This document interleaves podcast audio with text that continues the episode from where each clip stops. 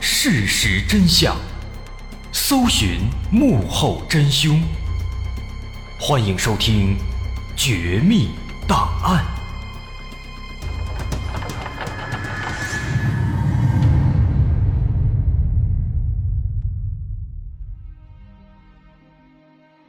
还原事实，探索真相。欢迎来到今天的《绝密档案》，我是大碗。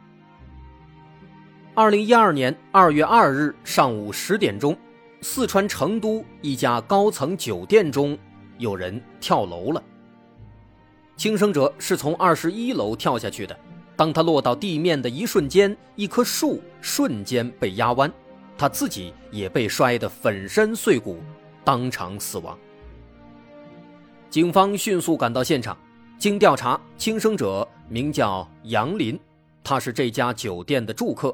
在前一天晚上刚刚入住，来到了二十一楼这位杨林的房间，这里也并没有什么异常，唯独在书桌上发现了一封遗书，遗书上只有一句话：“生活的压力太大，活着没什么意思了，我对不起爱我的人，对不起我爱的人。”虽然只有这一句，但字里行间无不透露出了对生活的绝望。看起来他的生活应该是遇到了不小的难题，走投无路了，丧失了生的希望。以目前的情况来看，这现场没有什么疑点，这就是一起普通的自杀事件。对这种事情呢，警方也没有什么可说的，就想着尽快联系家属。通过死者身上的手机，警方很快就联系到了他的妻子，这是一个普通的中年妇女。当得知丈夫跳楼自杀的消息之后，她彻底崩溃了，瘫在地上嚎啕大哭。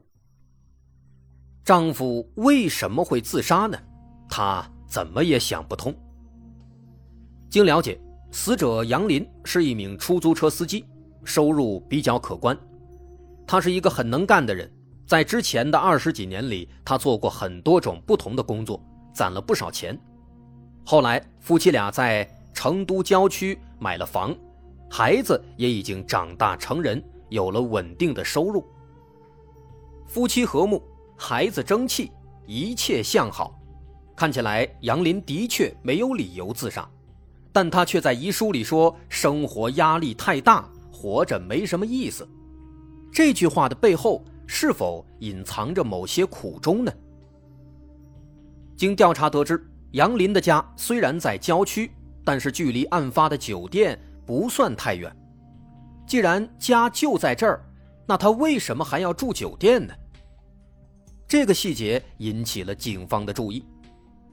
难道他是为了自杀特地来住酒店的吗？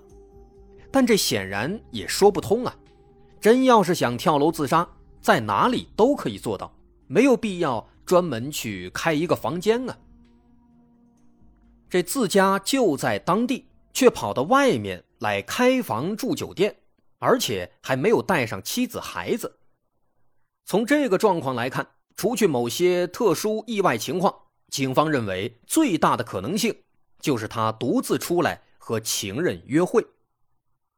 如果真的是这样，如果他真的有一个情人，那么这起自杀案件就会生出许多变数了。为了求证这一点，警方调取了酒店的监控录像。试图寻找猜测中的情人，然而结果却让他们失望了。在监控里可以清晰的看到，不论是入住登记时，还是进入房间时，画面里都只有杨林一个人，并没有什么情人。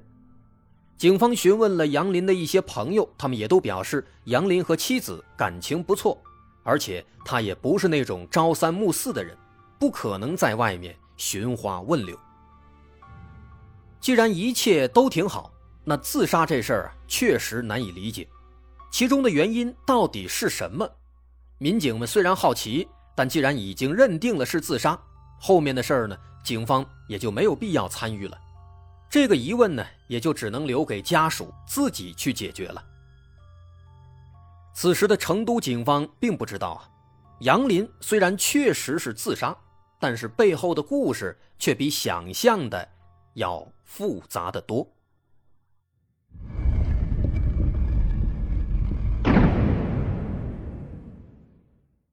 在杨林自杀的十一天之前，二零一二年一月二十二号，这天是大年三十，上午十点多，距离成都一百多公里的四川绵阳三台县，李老汉忙里偷闲，搬着小板凳来到郊区的一条河边，打算在这儿钓会儿鱼。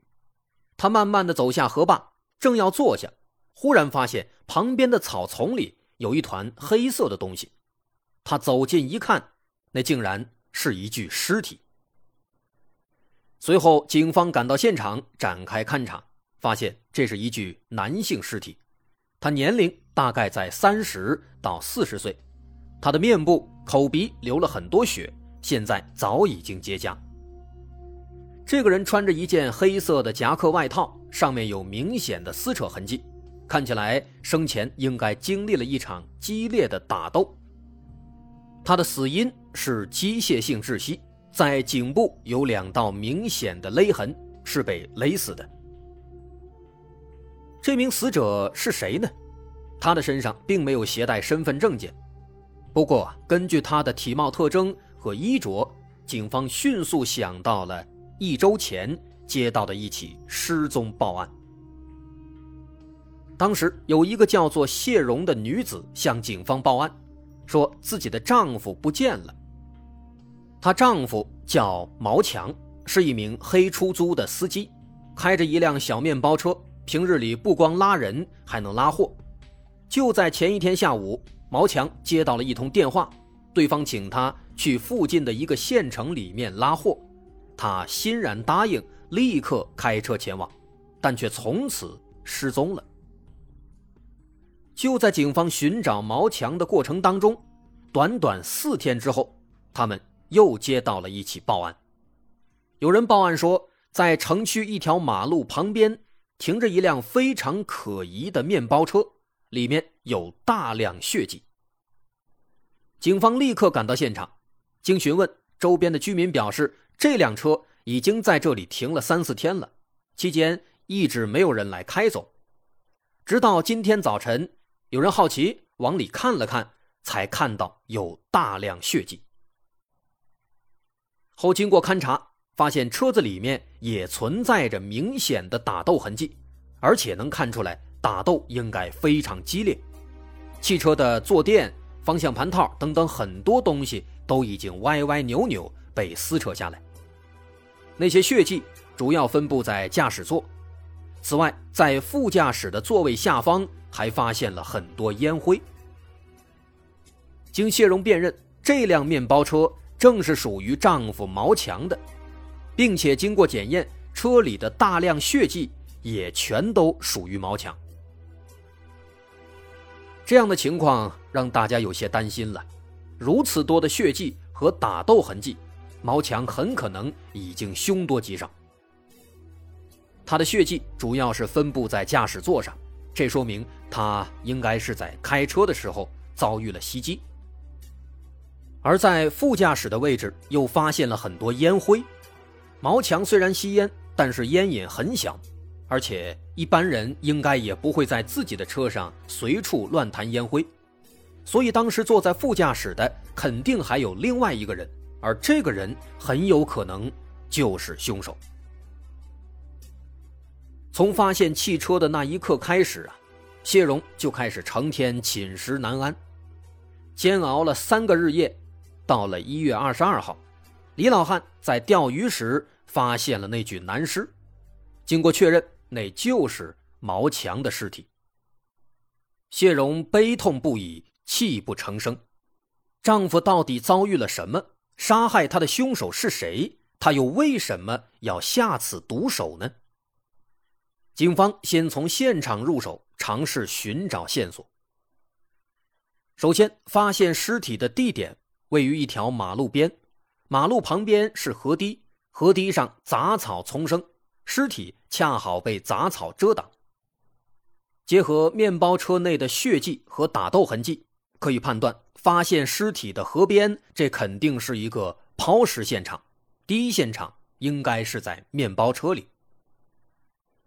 此外，面包车是在城里被发现的，距离发现尸体的现场有相当一段距离，这说明案犯在抛尸以后有故意把车开走了，把它遗弃在了城里。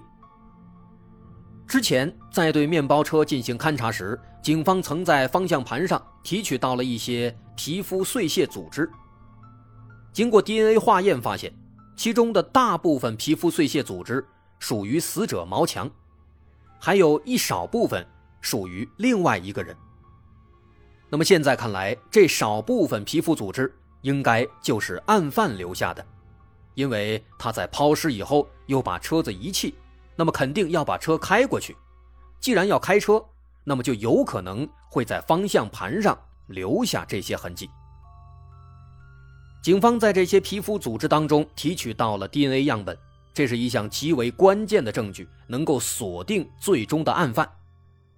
但是目前它还无法发挥作用，因为我们还不知道要找谁去比对这项证据。所以现在首先要做的。就是要先确定这是一起什么案件，潜在的嫌疑人都有谁。在经过对现场的勘查之后，警方首先排除了为财杀人，因为毛强身上的钱财没有丢失，他最值钱的财产那辆面包车也被案犯遗弃了，那么看起来案犯的目的就不是钱。警方更倾向于这是一起报复杀人案件。最主要的依据也在面包车上，这辆面包车的车牌被案犯卸掉了，他这么做的目的应该是为了干扰警方寻找车主，那就只能说明案犯和死者应该认识。那既然认识，就有可能是仇杀案件。仇杀案件往往都是提前密谋好的，之前我们提到了毛强是接到了一通电话。请他去其他地方拉货，结果去了以后就遇害了。那么当时给他打电话的人就有非常大的嫌疑了。警方认为可以从这个电话号码入手，查出他的身份。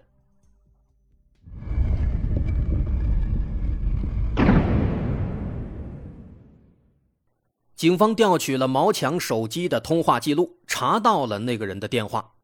但随后的深入调查却发现，这个号码它竟然是一个新办的黑卡，黑卡就没有实名登记的身份信息，而且这张卡目前已经停机了。不过呢，这也意味着这个号码很可能真的是有问题的。更加可疑的是啊，这个黑卡只有三次通话记录，第一次是打给幺零零八六。第二次是打给北京的一个号码，第三次就是打给毛强的。让警方更感兴趣的显然是第二通电话。经过调查，这个北京的号码来自一家通信科技公司。这家公司号称有一些黑科技，能够帮人删除通话记录，还能帮人追查手机号码的个人信息等等等等。这家公司的负责人表示。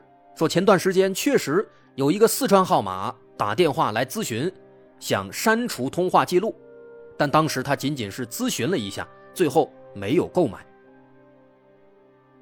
那这就有意思了，一个刚买没几天的黑卡，第二通电话就开始想办法去咨询去删除通话记录，结果打完第三通电话之后就停机不用了，这不是吃饱了撑的吗？不用说。可疑，太可疑了。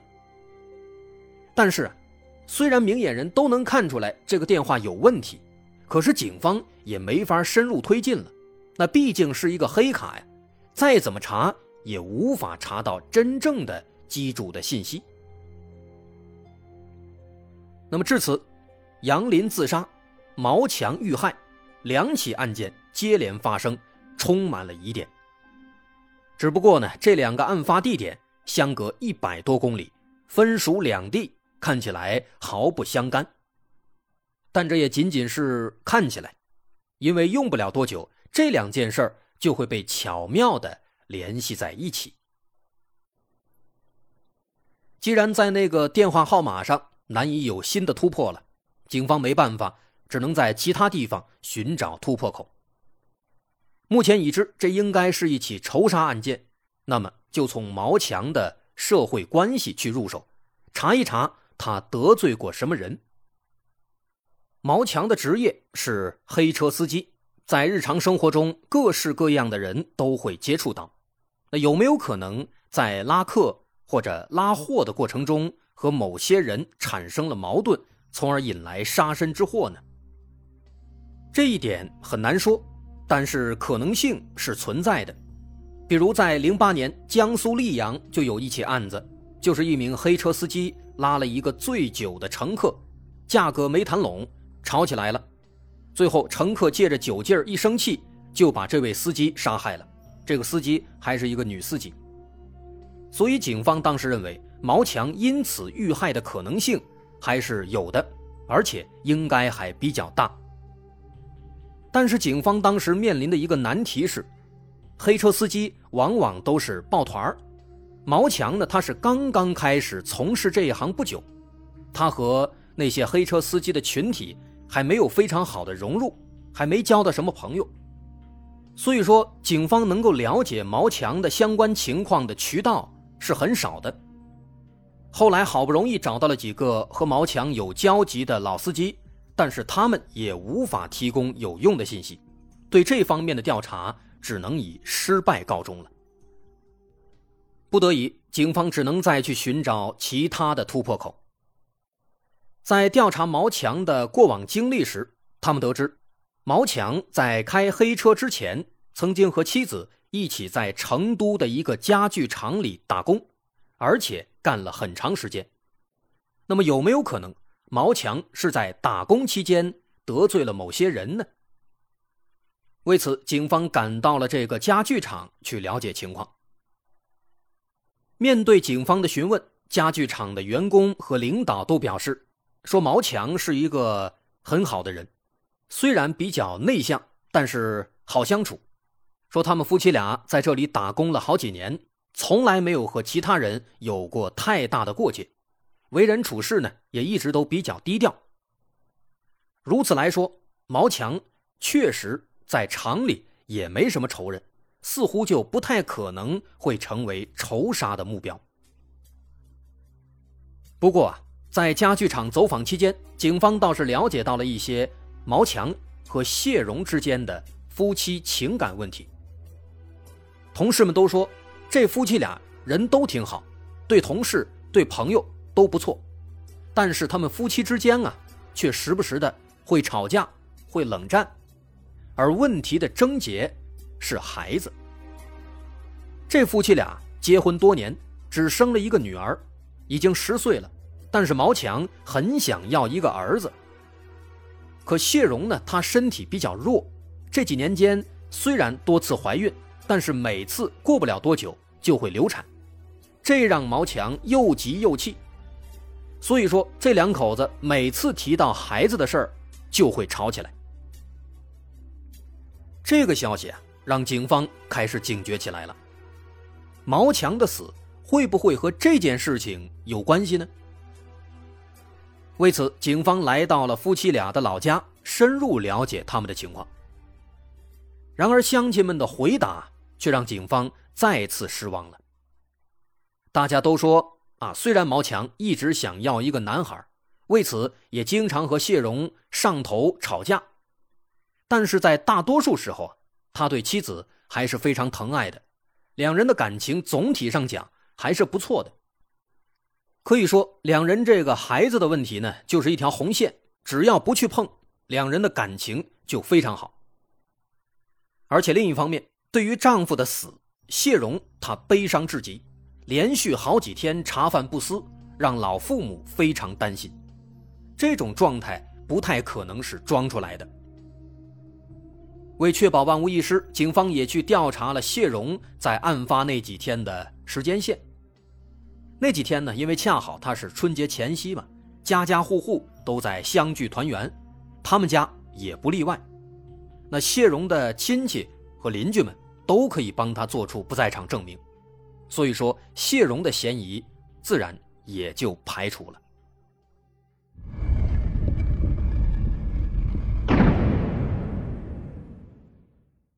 那这下就比较麻烦了。毛强的身边没有发现仇人，夫妻情感问题也不是真正的问题，那这事儿不就走进死胡同了吗？就在警方头疼的时候，在民警们和家具厂的一名工人聊天时，这名工人无意间的一句话引起了警方的兴趣。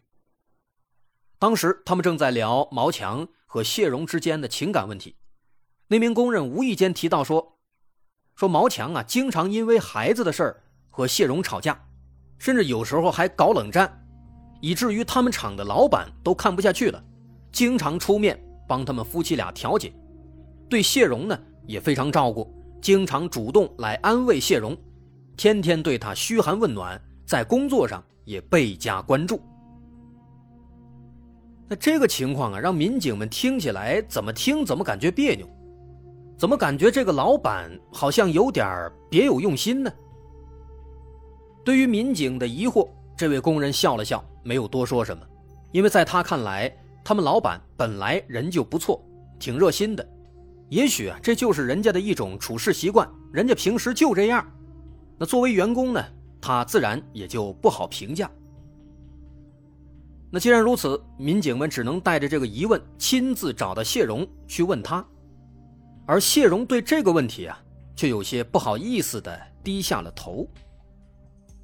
原来啊，谢荣和他们家具厂的老板之间有一段婚外情，这段婚外情一直藏在她的心底，死去的丈夫并不知道。而这段婚外情的发生，跟她和丈夫之间的争吵确实有关系，因为丈夫对生儿子过于执着。每次争吵，两人都会钻进自己的牛角尖儿吵得不可开交。老板看到他们争吵，其实一开始呢，确实真心实意的，就是单纯的在帮他们调解，有时也会单独的去开导毛强和谢荣，让他们相互体谅对方。这个家具厂老板名叫陆家良，五十三岁，比谢荣大十几岁。换做平时。谢荣对这种老男人是不可能心动的，但是有一段时间，谢荣和毛强吵得特别频繁，特别凶。陆老板呢，自然也就经常会来帮他们调和。频繁的争吵啊，本来就让谢荣抑郁了很长时间。此时面对陆老板的开导和劝解，谢荣渐渐的，哎，居然就有点心动了。这男人嘛。经常会用下半身去思考，面对楚楚可怜的谢荣，要说心里面没有一点恻隐之心，那是不可能的。眼看着谢荣对自己的开导和关心是愈发的依赖，这陆老板也就开始蹬鼻子上脸，主动向谢荣示好。就这样莫名其妙的一来二去，谢荣也被冲昏了头脑，跟陆老板上床了。其实，在事发以后啊。谢荣的心里愧疚极了，但是对于陆老板后来的接连攻势，谢荣还是有点沉醉，仍然半推半就的和陆老板拉拉扯扯，纠缠不清。一直到了二零一一年底，案发几个月之前，谢荣内心的愧疚积累到了极点，终于决定彻底断绝这段关系，所以就和毛强一起辞掉工作回老家了，后来买了一辆面包车。开始开黑车，那此时谢荣和陆老板的故事也就彻底结束了。听完这段经历啊，民警们激动坏了，这可是柳暗花明又一村呐，出现了婚外情，这就意味着存在着情杀的可能啊。有没有可能是那个陆老板为了得到谢荣，从而起了杀心，杀害了毛强呢？于是警方马上去查。这个老板陆家良，让警方没想到的是，这陆家良倒是很诚实，没有半点掩饰，直接承认自己和谢荣确实有这段关系。但是陆老板他不可能去杀害毛强，因为在毛强遇害的那段时间，家具厂放假了，陆老板回到浙江老家去过年了，亲朋好友、街坊邻居都可以作证。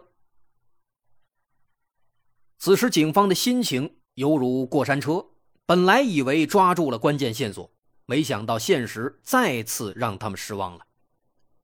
如果这不是仇杀，也不是情杀，那毛强的死到底是为什么呢？警方实在没办法了，只能再次转换思路。这次呢，他们换了一个方式，不去研究情杀或者仇杀了，他们打算直接从这个案犯的特征下手，去寻找所有能够符合这个特征的人选，再逐一筛查。那么这个案犯他都具备什么特征呢？目前可以确定的是，这个案犯他首先会开车，其次呢应该和毛强认识，肯定是个男的。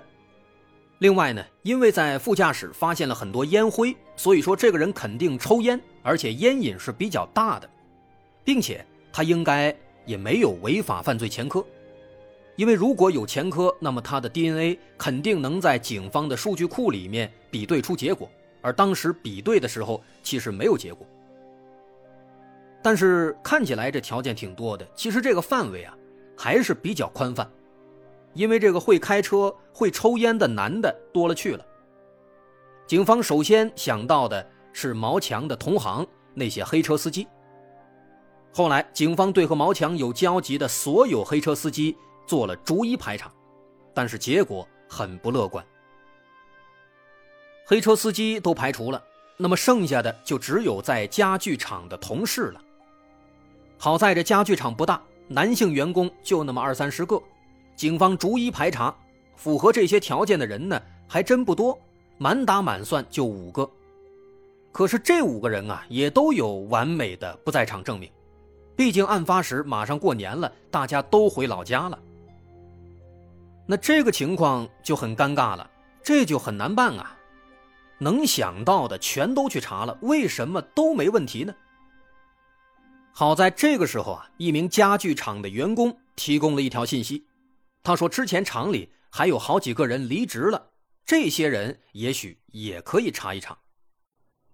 这句话一语惊醒梦中人，警方马上开始排查这些离职的男性员工，最后终于有了新的发现。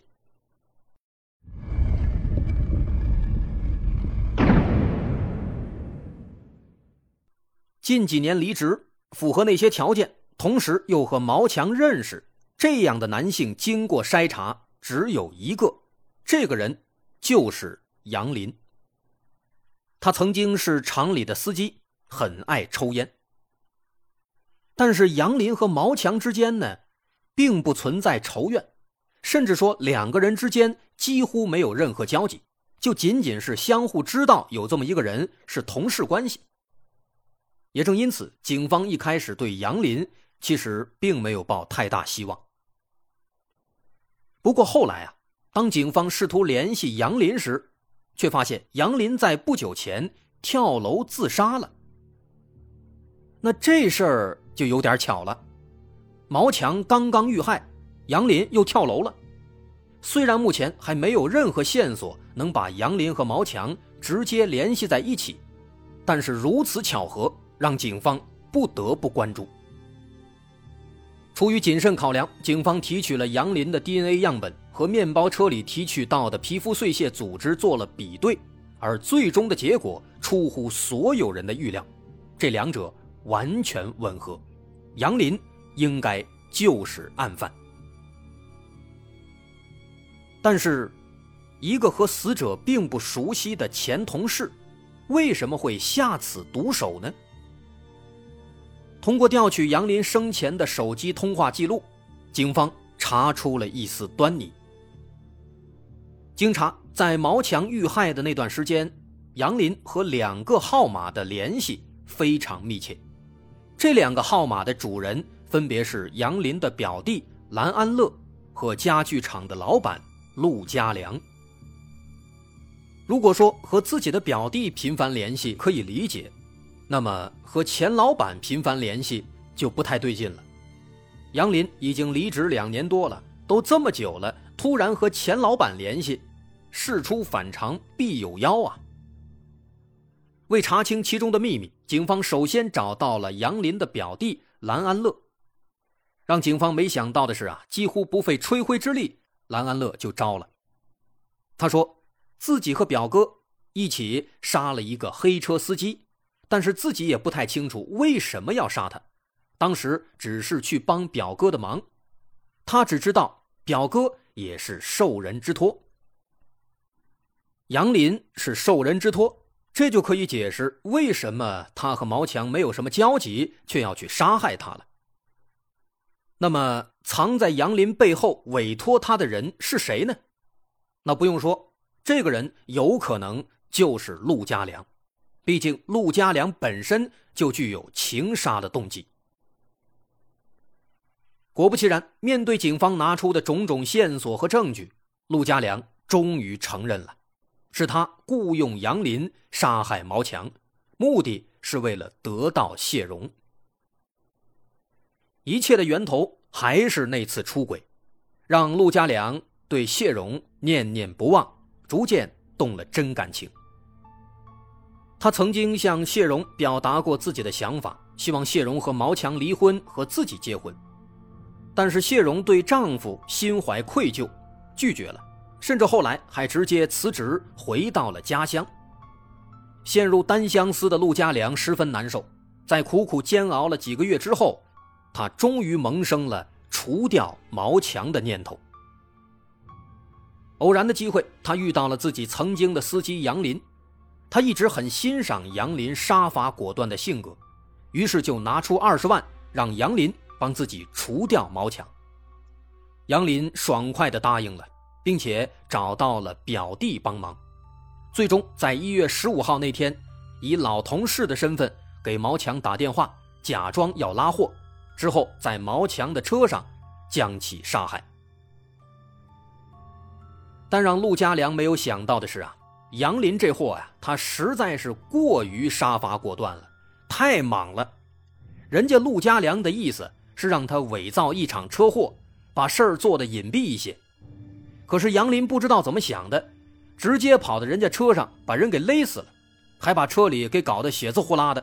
这一看就是一起极为恶劣的凶杀案件，成功引起了警方的高度关注。